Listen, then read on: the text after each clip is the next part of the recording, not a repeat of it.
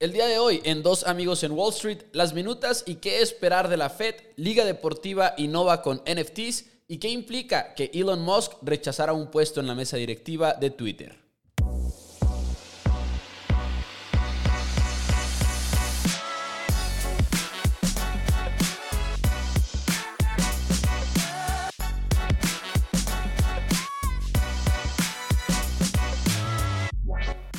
Hola a todos, bienvenidos a Dos Amigos en Wall Street. Mi nombre es Mauricio Rodríguez, acompañado del otro lado Juan Pablo Carrillo, nada más y nada menos, listos para hablar de lo más importante en el mundo de las finanzas. Vamos a hablar mucho de noticias de la Fed, vamos a hablar de noticias obviamente de Twitter, porque el programa pasado hablamos mucho de Elon Musk y las cosas han cambiado drásticamente. Pero también hablaremos un poquito, lo crean o no, de deportes y de finanzas en el mundo de los deportes. Pero JP, ¿cómo estás el día de hoy? ¿Qué onda, Pepo? Muy bien, ¿y tú? Muy bien, muy bien. Qué bueno, qué bueno. Eh, estoy muy bien. Este, aunque el mercado estuvo un poco sacudido esta semana. Este, y ahorita voy a hablar por qué. Este, siento que como que la anterior semana había un sentimiento mm, positivo y luego salieron las minutas de la Fed, que es como el resumen de lo que vieron en su junta de, de marzo. Eh, me parece, sí, sí, fue en marzo. Y sale ahí todo, básicamente sale todo desglosado, eh, un resumen, lo que piensan a futuro, y está muy, muy interesante. Y si quieres, pues empezamos eh, por ahí. Sí, adelante. Este, bueno, las minutos de la Fed salieron la semana pasada y fueron el principal catalizador de que el mercado cayera. O sea, cayó, si mal no recuerdo, Hoy apenas está subiendo, hoy, hoy martes, eh, pero desde la semana pasada había estado cayendo, mm, desde, cayó como un 2.31%. Este, desde el 30 de marzo había estado cayendo, pues sí, 4.71% el Standard Poor's, que pues es bastante. Este, ¿y por qué cayó? Pues, eh, porque dijeron eh, ya dijeron que planean reducir su balance, el, balance de, la Fed, 95 billones por mes. Recordemos que su balance actualmente es de casi 9 trillones, una locura, y antes de la pandemia eran un poco más de 4 trillones. O sea, lo que indica que para rescatar a la economía el Fed compró más del doble de los activos que tenía en su balance anteriormente. Y la reducción de estos 95 billones será por tres meses o un poco más. Esto fue lo que dijeron, si las condiciones del mercado lo, permiten. Y de esos 95 billones, 60 billones serán de treasuries, de, de bonos del tesoro, y 35 en MBS, que es Mortgage Backed Securities, que son este pues bonos hipotecarios, vaya.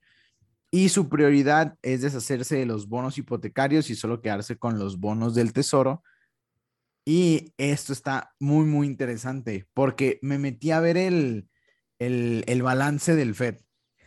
O sea, me metí a ver el balance del FED que tiene y todo eso. Y básicamente tiene, pues, eh, estas bonos hipotecarios. Ok. Tiene que son privados, Me imagino. o ¿Los bonos hipotecarios, perdón, son privados?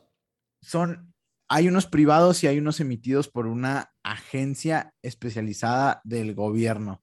Que tienen, son tres. Este, y solo compran de esos para que no pase lo del, 2000, lo del 2008. Sí, sí, sí. Exacto, o sea, solo le compran a, estas empresas que básicamente, pues vean este, la película, ay, ¿cómo se llama? se me olvidó. ¿Nuestra película, JP? Nuestra película. The Big Short. The Big Short. Este. Ah, por favor, vean, vean, si no la han vean The Big Short. Y me preocupó mucho, o sea, cuando yo vi MBS, los Mortgage Back, Mortgage Back Securities, fue de que achis, achis. Este... No, pues es que siempre va a haber mortgage backed securities, ¿no? Más bien lo que era el peligro eran luego los, los CDOs. Sí, sí, sí. Y, y, pues lo vi y fue de que, ah, caray, pero pues básicamente son bonos eh, respaldados por, por, las hipotecas de, la gente. Hagan de cuenta que está una institución este, y pues, la gente paga sus hipotecas obviamente mensualmente y gente compra, digamos que estos bonos y pues recibe, me, me más, recibe, por ejemplo, un, un pago, digamos un cupón mensualmente porque la gente paga mensualmente y aparte es este, no te regresan el dinero, el dinero fijo, o sea, te van a pagar más, no es como un cupón porque pues al ser intereses estás cobrando más porque pues los intereses de la, de la hipoteca. Pero bueno, me estoy desviando. y lo que, lo que me llamó mucho, mucho la atención, en serio, vean, vean, vean, vean la, el balance, el balance, el balance de la, del FED. Aquí tengo una imagen para poderlo explicarlo mejor, pero por eso siempre hablo del FED. O sea, sé que a veces parece aburrido, pero es 100% necesario. O sea, 100% necesario porque si el FED es el que más mueve el mercado. Así de sencillo. Nada mueve el mercado más que, más que el FED. O sea, yo creo que está el FED. Yo creo que pues, lo que haga el gobierno de Estados Unidos y luego Elon Musk. Los que mueven más el mercado. Es, es la verdad. O sea, si ves eso, puedes darte cuenta de muchas, muchas cosas. Y lo que me llamó la atención es que en la parte de los activos se puede ver el balance. El, bueno, en los se puede ver, digamos, en el balance puedes nada más ver de que los, los activos totales de, del FED y lo puse en una gráfica desde el 2008. Y desde el 2008 se ve como cuando hay crisis, el Fed empieza a comprar y comprar y comprar y comprar y el mercado sube.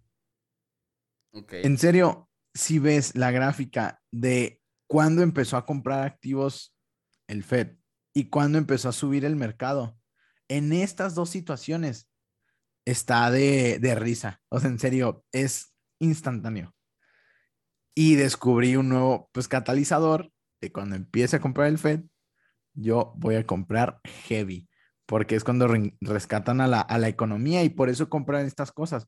Cuando compran todos estos, todos estos activos, quiere decir que hay gente que no los puede comprar, o sea, digamos, bonos, que hay, que la gente no quiere comprar esos bonos, el Fed los compra para, digamos, este, pues ser la misma oferta y demanda, ellos mismos son la oferta y demanda, y ya cuando quieren que la economía vuelva a su, a su rumbo normal, empiezan a vender estos activos que, que habían comprado, vaya. Y por eso es muy, muy importante qué va a pasar cuando se deshagan de esto. Si va a haber gente que los compre, va a haber una corrección en el mercado, eh, porque... Porque igual ahí ya no va a depender tanto de ellos, o sea, pero no necesariamente significa que vaya a ser negativo el mercado, vaya. No.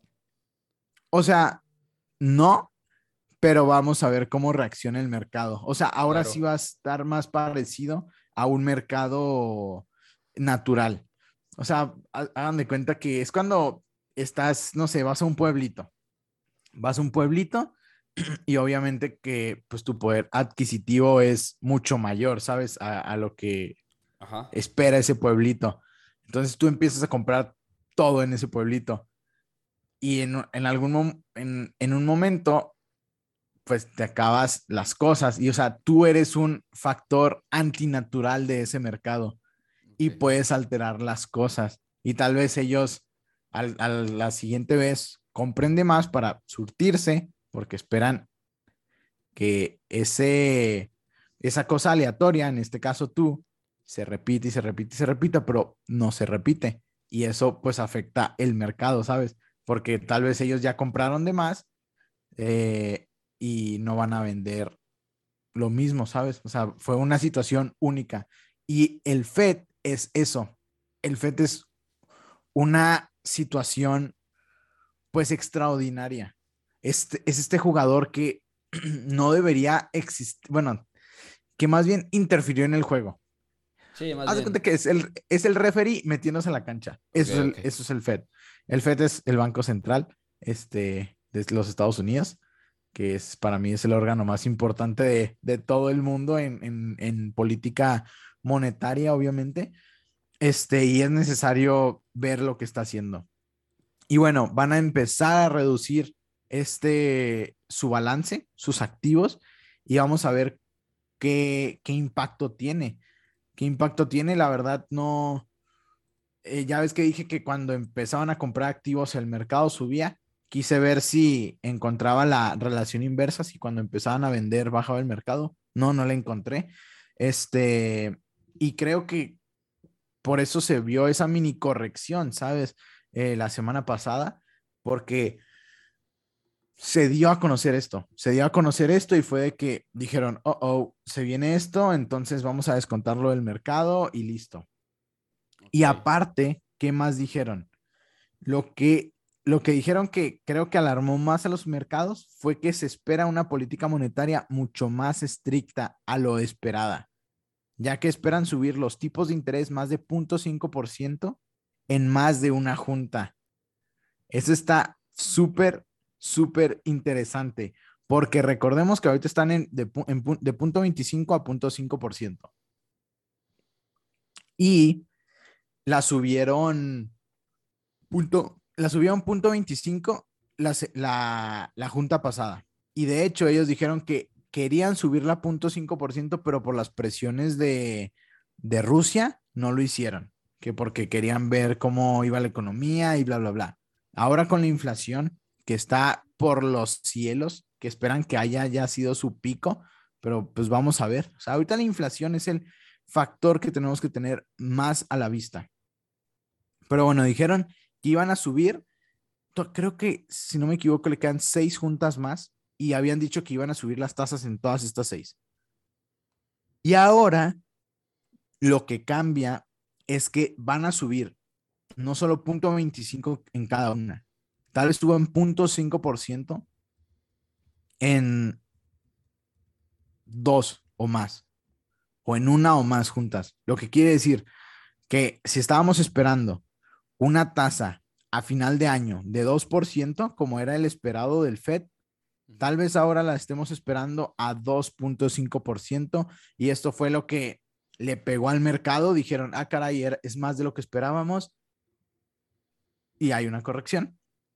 Y, pues sí, hay que estar muy, muy atentos a cuántas subidas de interés va a haber. O sea, ahora ya otra vez hay incertidumbre de cuántas subidas de interés va a haber. El Fed, pues, eh, hace unos, hace unas semanas eh, dijo que, que, era lo que esperaba y pues al parecer eso, eso va a cambiar. Va a estar fuerte, va a estar fuerte, JP. Estoy seguro de que nos vas a tener cubiertos, por así decirlo, en dos amigos en Wall Street. Pero bueno, JP, si quieres, avanzamos a otra noticia. Y no sé, pues arrancamos con lo de Elon Musk otra vez, eh, porque creo que es importante. La semana pasada hablamos mucho al respecto de Elon Musk comprando 9% de Twitter y ahí haciéndose todo el caos porque no había avisado, cosas por el estilo. Y luego vimos que se iba a añadir a la mesa de directivos de la empresa de Twitter porque era como lo lógico, ¿no? Y luego a la hora de la hora nos dijeron que no, que siempre Elon Musk no va a ser parte de la mesa de directivos, se va a quedar fuera. Y eso es, eso nos presenta una narrativa bastante impredecible, porque Elon Musk ahorita podría adquirir entonces ya 15% o más pues de las acciones de Twitter, porque esa era una de las restricciones de la que hablábamos la semana pasada, JP, el hecho de que si tú eres parte de la mesa directiva, no puedes tener 15% o más de la empresa. Pero ahora que está afuera, sí puede hacerlo. Todo esto se vuelve más interesante y de hecho, te lo juro, JP, que te mandé estos screenshots porque dije, van a borrar los tweets o él los va a borrar y dicho y hecho, así sucedió. Sí, borró varios de los tweets porque durante la semana Elon Musk estuvo criticando, por así decir, a la red social públicamente, ¿no? A través de su cuenta de Twitter, que por cierto, quería hacer un paréntesis para decir lo siguiente. Barack Obama, 131 millones de seguidores, es el más seguido en Twitter, seguido de Justin Bieber con 114, Katy Perry con 108, Rihanna con 106, Cristiano, Taylor Swift, Donald Trump, Ariana Grande, Lady Gaga, Elon Musk es el 8, el octavo más seguido en toda la plataforma de Twitter. Entonces, algunos de los tweets que tuvo durante la semana Elon Musk. Todos los que se suscriban a Twitter Blue, que es como una es como un Twitter Plus, por así decirlo. O sea, tienes funciones especiales y pagas esa suscripción que se cobra a 3 dólares por mes. Deberían de tener una palomita de verificación. No este, la misma de los famosos y así, pero también dice que, ok, debería de haber un eh, botón de editar. Debería de haber un lector mejorado porque el lector de la, de la aplicación es muy malo. Dice también por acá, deberíamos de borrar la W en Twitter, que igual eso ya fue una, una, broma, porque las respuestas posibles eran sí y la segunda respuesta era por supuesto. Convertir los headquarters de Twitter en San Francisco, un refugio para los homeless, ya que de todas maneras nadie se presenta.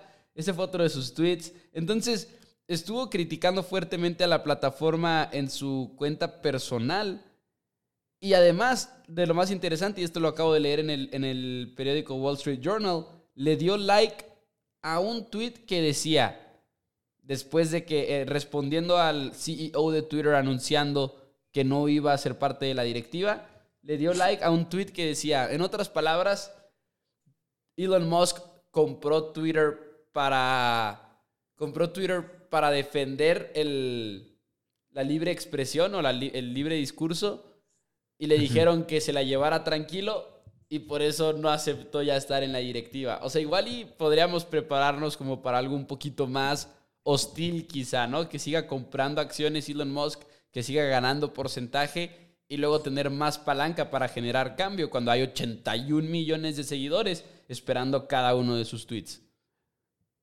O sea, ¿tú crees que va a haber un takeover? No, no creo que un takeover. No, no creo que un takeover porque eso ya sería muy extremo y muy eh, Succession o serie de televisión así dramática, ¿no? Muy Billions. Pero sí creo que igual quiere esos cambios y que igual va a seguir adquiriendo acciones y quizá exceder ese 15% y ganar más palanca para generar cambios en la plataforma. Sí, claro. Está, estuvo muy interesante porque creo que dijimos el, el podcast pasado que ya estaba en la mesa directiva o, que ya le habían ofrecido el... Que iba a hacerlo. El, puesto, ajá, que iba a hacerlo. así lo anunció la compañía, así lo anunció Twitter, de que qué bueno que va a estar en la mesa directiva y demás, y a la hora de la hora se echó para atrás. Y empezó a subir y subir la acción, y cuando dijo, no, no voy a estar en la mesa directiva, bajaron las acciones, bajaron a... No bajaron tanto, pero según yo, mira, bajaron a... A ver, a ver, a ver. Bueno, sí, bajaron como 10%. ¿Las acciones? Este, sí, bajaron 10%. Que tiene sentido eh, después de que hayas subido 34%, ¿no? O sea, es como que a considerarlo eso. Porque ya no es tan activista, ¿sabes? Ya es que habíamos dicho que iba a ser una compra activista. Sí, una compra activista de que él iba a llegar, iba a proponer cambios, iba a hacer esto, esto, esto, y iba a pues, transformar toda la compañía. Al no ser al no ser parte de la mesa directiva, se me hace que eso se desvanece un poco, la verdad. O sea, no, no se me hace que va a que va a estar tan activamente. Eh, y ahora no sé, o sea, no sé si vaya a seguir comprando más. Es que Elon Musk podría hacer Yo creo que lo, que quiera. Este, es que sí, sí haría sentido y más porque, o sea, ¿te acuerdas que antes de anunciar todo esto, se decía que había rumores de que Elon Musk quería crear su propia compañía de, de, redes sociales. Y por rumores hablamos literalmente de que él lo dijo, ¿no? Si no me equivoco. Ah, no, no es cierto. Él tuiteó, no, no, no. Él tuiteó que, qué opinabas de Twitter y luego puso las consecuencias de esta encuesta van a ser muy importantes. Sí, sí, sí, sí. Y Sí, qué loco, ¿no? O sea, él eran sus pistas de que algo estaba haciendo y, tiene sentido, para mí tiene sentido de que tenga su, red social. O sea, es que la verdad siento que Elon Musk, o sea, tiene que ver todo, tiene mucho que ver con Twitter. O sea, pienso en Twitter y pienso, la verdad, pienso más en Elon Musk que en Jack Dorsey, que es el, el fundador de Twitter. porque es un porque ha creado de una manera u otra contenido para los usuarios de, Twitter. Por ejemplo, Jack Dorsey igual y es el directivo y todo lo que tú quieras. Y bueno, su exfundador y demás, pero no tuiteaba así como Elon Musk lo hace y no todo el mundo reaccionaba a sus tweets. Y además, pues es la locura de, no sé si viste, por ejemplo, que sugirió que Twitter aceptara Dogecoin, ¿no? O sea, todo ese tipo de prácticas que dices, ah, Elon, no lo sé, puedes dejar de manipular las cosas, por favor. Pero sí. Pero sí es una sorpresa que ya no vaya a estar en la directiva. Yo sí creo que puede convertirse no, no en un hostile takeover o algo así. O sea, no creo que sea una compra agresiva o algo por el estilo. Pero yo creo que va a seguir aumentando su posición en la empresa. Ok. Sí, yo también. Pues a ver qué pasa. Eh, a ver qué pasa. Este, suerte a los que estén invertidos en Twitter. Este, que siguen ganando desde que sucedió esto.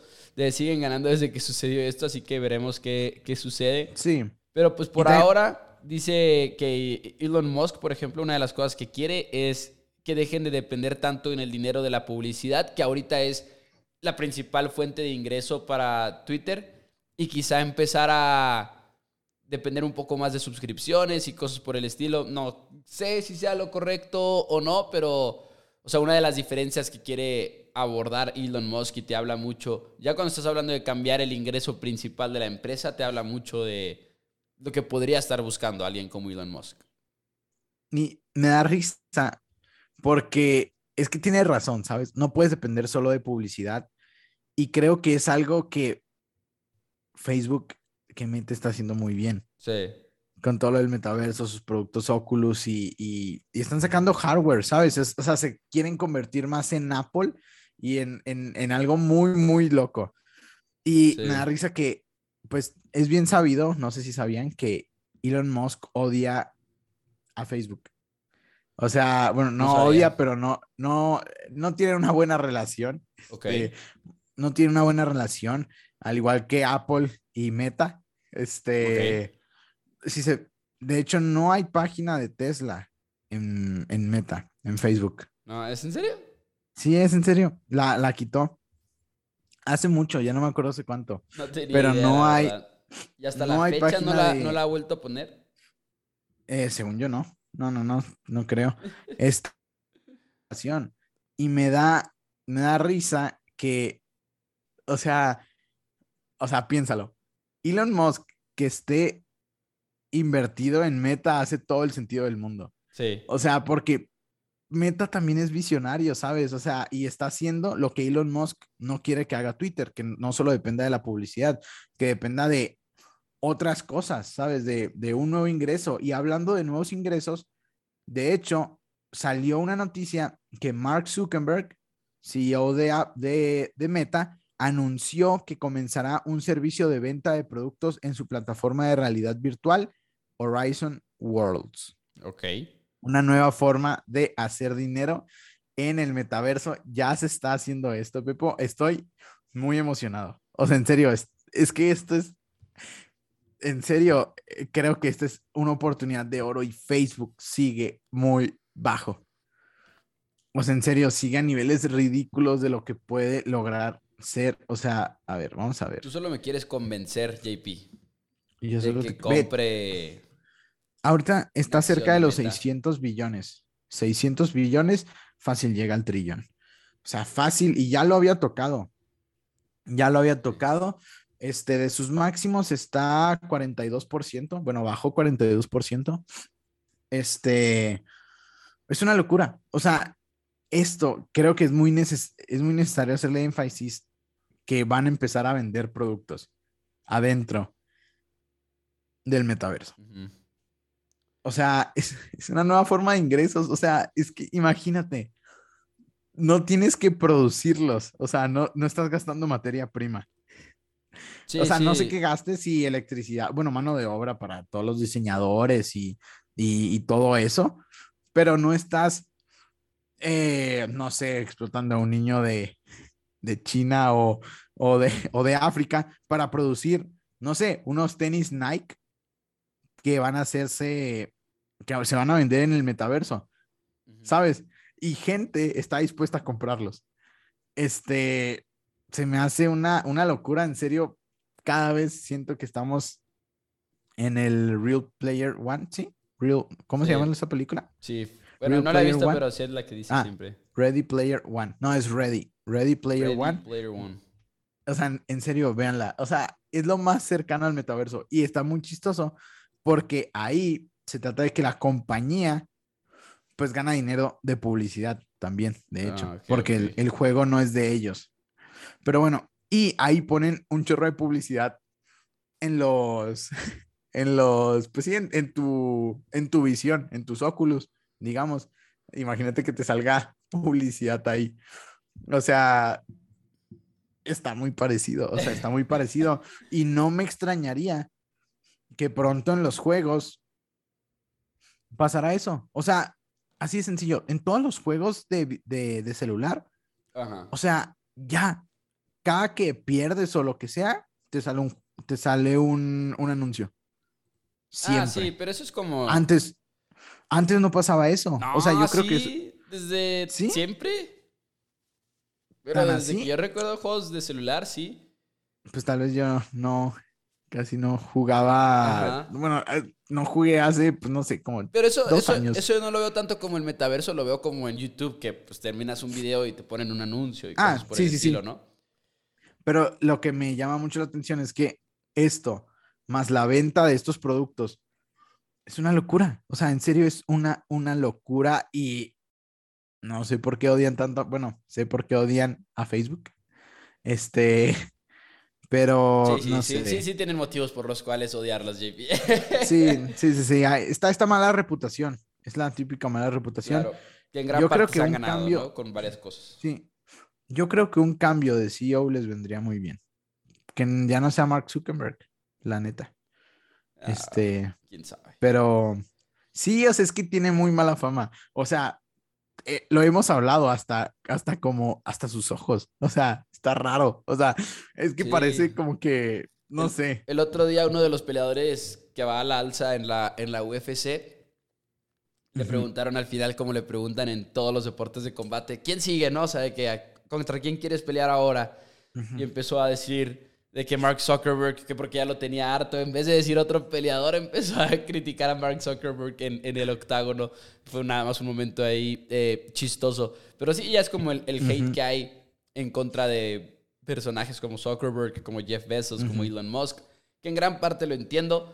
Aquí hablamos mucho de finanzas, hablamos mucho de Wall Street, entonces siempre estamos hablando de estos personajes, pero en gran parte entiendo como ese coraje que luego hay por el dinero que tienen y lo que podrían resolver y demás y todo eso. El Sí, defecto claro. del capitalismo. Claro, claro, 100%. Pero bueno, Oye, ¿qué otra ta- noticia también quería decir otra noticia échale. que, bueno, no sé si sabían que Charlie Munger, el amigo socio de Warren Buffett, eh, un- también uno de los mejores inversionistas, tenía una fuerte exposición en Alibaba y acaba de vender la mitad. Dijo por mucho tiempo que estaba en, este, no sé, o sea, pues sí, ya es que eh, tenemos nosotros ahí una, yo nada más tengo una acción, o sea, no me también. preocupo en nada, este, pues es, es poco, este, pero dijo que, eh, bueno, pues que la vendió, vendió la, la mitad de su, de, de esto, siento, la verdad siento que es porque encontró nuevas ofertas en el mercado, que la semana pasada y la antepasada, uff, o sea, en serio, fue un momento clave para invertir de nuevo, un punto de entrada tremendo.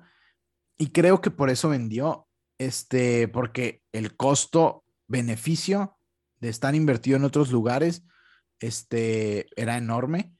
Este, y el, el, ay, ¿cómo se dice? El- lo de oportunidad. El costo de oportunidad, este, pues no podía dejarlo pasar y por eso tal vez vendió una parte de Alibaba, la mitad. Yo eso es lo que hubiera hecho porque en serio estaba muy, muy atractiva las ofertas. Pero sí, Pepo, vendió la mitad de Alibaba. ¿Tú crees? Ah, la verdad es que ahorita que estabas diciendo eso es algo que como que he considerado como terminar varias posiciones en empresas, no, no tanto porque, por Rocket. ejemplo, lo de Rocket, por ejemplo, ajá, sí, por ejemplo, lo de Rocket, no porque diga, ah, ya no va nunca a hacer lo que quiero que sea, pero simplemente podría comprar otras acciones, ¿sabes? O sea, podría como que ajustar ese portafolio y demás. Que por primera vez en mucho tiempo mi rendimiento en el Standard Poor's, que es cero preocupante para mí porque simplemente es porque sigo comprando y sigo comprando y sigo comprando como parte de mi ahorro. Eh, negativo, Standard Poor's. O sea, como, me tocó empezar... ¿Está negativo? Sí, hoy, por lo menos. Hace mucho no me metía. Digo por nada, o sea, es de que menos 0.44. O sea, es de que una nada, ¿sabes? Ha de ser de hoy. Pero ha sido siempre porque como que he seguido comprando y he seguido comprando y he seguido comprando. O sea, no me preocupa en lo más mínimo. Pero bueno. Pero si compras siempre cuando baja o no. No. ¿Por? Eh, más bien tengo como mi, mi, no esquema ni siquiera, sino mi disciplina de ahorrar tanto al mes o cada tantos. O por ejemplo, si hay un ingreso extraordinario, no no extraordinario de, uy, súper chingón, sino de que no parte de lo regular, pues, Ajá. de que no sea un evento, por ejemplo. Eh, lo, lo, voy metiendo, ¿sabes? Y como no me, como es mi super mentalidad de largo plazo y demás, y no me preocupo por muchas cosas, etcétera, simplemente es cuando lo tengo, pum, va. Ok. O sea, pues entiendo, entiendo la mentalidad a largo plazo, pero pues solo es esperarte un día. O sea, o sea, no, siento que no hace mucha diferencia. Sí. Que, Pero no lo sé, JP, es mi filosofía de no voy a timear el mercado. Porque qué tal que esperarme un día, sube.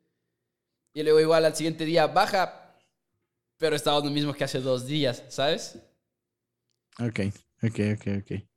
Yo no creo en timear el mercado, no lo sé, va. Es como una. Es, es como algo filosófico, por así decirlo. Sí, sí, sí, sí, sí, sí. Sí, es que pues te lo digo porque es que creo que es situación diferente, porque ya es lo que yo hago con el Lupro. Ajá. Que yo le meto cierta cantidad, o sea, yo lo que hago es, tengo cierta cantidad a la semana, pero esa ya la tengo.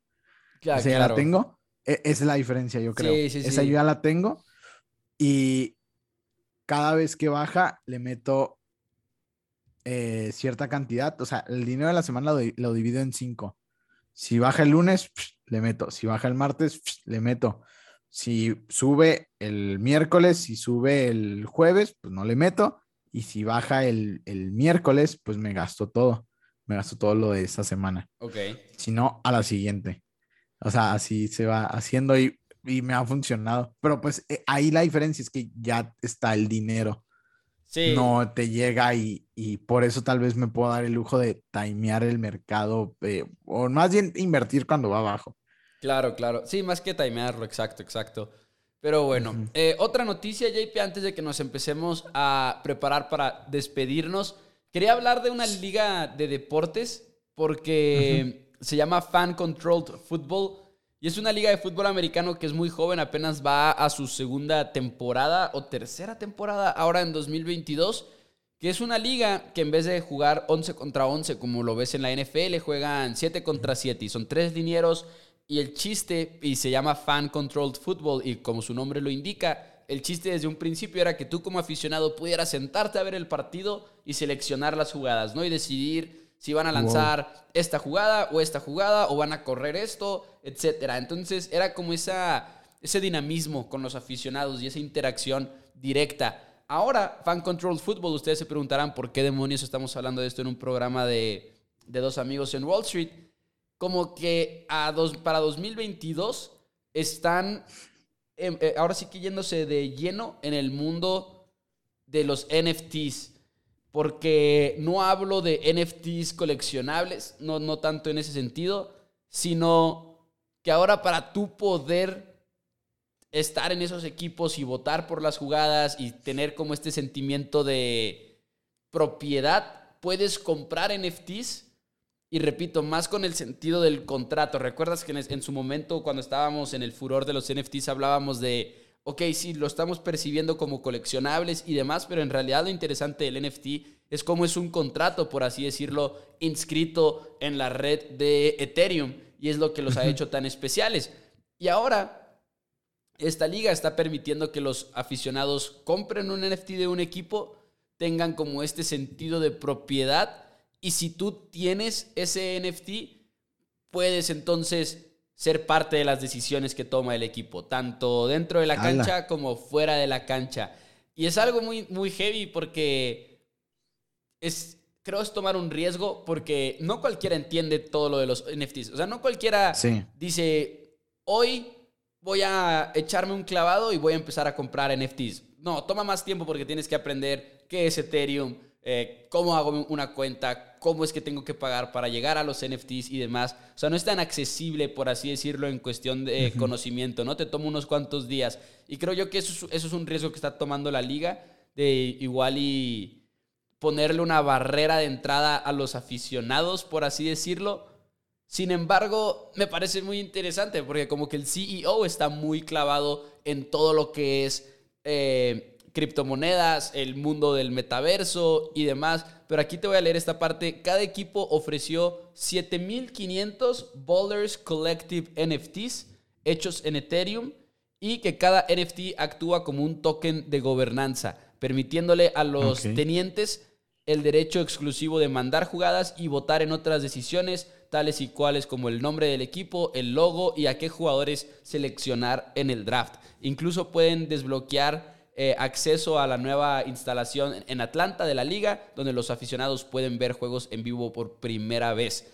Así que una locura y es una empresa que ha estado, de hecho, alzando dinero. Creo que ahora alzaron 40 millones de dólares con una empresa que de hecho también es de finanzas descentralizadas. Y yo creo que vamos a ver más de esto en el futuro. Yo creo que vamos a ver más ligas de este estilo que igual y le están tirando a otro mercado, no a competir a la NFL, pero a gente que quiera tener un poquito más de, de poder dentro del equipo al que le van. Es de fútbol americano, ¿verdad? Esta sí lo es. ¿Y sabes, por ejemplo, quién es dueño? Creo que de que Alvin Camara es uno de los dueños. O sea, son muchísimas personas, pero hay jugadores estrellas de la NFL que son dueños De, de esta liga. Terrell Owens le acaba de entrar hace poquito, TO. ¿Y cómo se llama la liga? Fan Controlled Football. A ver, ya ves que había esta liga de, que le compró la roca. Esa es otra, ajá, esa es la XFL. XFL, ok. O sea, pero son competencia esas dos. No, eh, la, la, XFL yo creo más que nada va a competir con otra liga de fútbol americano que es la USFL, pero esta es más como... Esta es más como, eh, y ellos mismos lo han dicho, es como fútbol americano en videojuego, pero en vida real. O sea, porque tienen muchas cosas muy locas. Cada semana seleccionan un equipo nuevo, por ejemplo, y juegan un mini torneo, por así decirlo. Y luego la, conversión de dos puntos, en vez de que sea una jugada normal, es de que un uno a uno entre un receptor y un cornerback, nada más. O sea, es como más, como muy diferente, muy rápida, muy única, por así decirlo. Ajá, más, más estilo videojuego en vida real. Pero yo creo que van a innovar mucho en cuanto a los NFTs, en, este sentido no nada más de coleccionables, sino de una función práctica en el mundo de los deportes. Y también van a innovar en lo que es, creo yo, un poquito jugar con lo digital que hablábamos ahorita del metaverso y lo físico. Y que igual y tú puedas estar ahí sin estar ahí a través del metaverso, porque ha hablado mucho de eso el CEO y dijeron que como empresa quieren invertir en empezar nuevas ligas en otras disciplinas, pero con este mismo formato.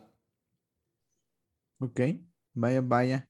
Está interesante. Es que sí, o sea, la verdad es el futuro. O sea, siento que va a salpicar ese, ese mundo a todas las industrias. Pues lo que habíamos dicho, o sea, el metaverso va a salpicar este sí o sí, A, a, muchas, muchas industrias. O sea, empieza con el deporte y, o sea, apenas, o sea, dijo Cathy Wood recientemente que, por ejemplo, Bitcoin que apenas está empezando, las criptomonedas apenas está empezando y es cierto. Es muy, muy cierto. Las personas que se hicieron millonarias con esto estuvieron en, cuando estaban en pañales, o sea, pero aún así, aún así todo este mundo es un niño. claro. Le queda mucho por crecer. Este, y también quería decir una noticia de ATT, que hace mucho no hablo de ATT, que eh, siempre eh, como que decía algo de ATT. Y la acción de ATT bajó 20% el lunes, ayer, eh, hasta los 19 dólares. Luego que este mismo lunes por fin salía al mercado la nueva compañía que resultó de la fusión entre Warner Media, que es propiedad de ATT, y Discovery. La nueva empresa se llamará Warner Bros. Discovery con ticker W BD. Está fácil de saber el ticker. Warner Bros. eh, Discovery y tiene una capitalización de mercado de, tiene de 12 billones, creo, si no, si no me equivoco, 12 billones. Y lo interesante es que está a un precio de 24 dólares actualmente y JP Morgan recomendó la compra de ATT en overweight. Esto quiere decir que lo, lo pongas, este, hay como si, que mucha parte de tu portafolio esté en ATT, eso significa overweight, luego de que de la fusión, ya que ATT posee el, 70, el 71% de, de la nueva compañía, y yo creo que es porque, es de cuenta que se deshicieron de todas, de, de gran parte de su deuda, que es este, que pues es esta compañía, o sea, Warner, eh, pues que era Warner, ¿sabes? O sea, Warner representaba muchísimo, muchísima deuda, porque ATT hace mucho se endeudó para comprar Warner, que es eh, dueño de TNT, eh, Warner Bros. Y todo esto. Warner Bros. No, Warner, bueno, Warner Brothers. Este, ya ni, sé si es Bros o, Brothers. Este, pero, pero sí, o sea, al hacer esto, como que se quitaron esto de la compañía y lo separaron. Y ya se puede ver a ATT como lo que es. Y la verdad tiene un gran dividendo. Y pues es una compañía que ahorita, ahorita, ahorita, creo que su price earning ratio es demasiado barato. Bueno, es, es de 7, de 7.08. Y ya cuesta 19 dólares, Pepo. Y tal vez, solo tal vez, vaya a comprar. Uf. Te deseo lo mejor, JP, y espero que te vaya bien en dicha inversión. ¿Algo que quieras agregar, JP, antes de que nos vayamos? Este, mm, no, pues, pues nada. Este, ahí, este, pues recuerden que si les gustó, compartan. Nos pueden seguir en Instagram como dos amigos en WS para pues, cualquier recomendación, pregunta o lo que quieran este, decir. Y, y pues nada, muchas gracias por escucharnos. Muchas gracias. Recuerden dejar también la reseña de 5 estrellas si nos escuchan en Spotify, en iTunes. Y nos vemos el próximo martes, como todas las semanas, aquí en Dos Amigos en Wall Street. Muchas gracias.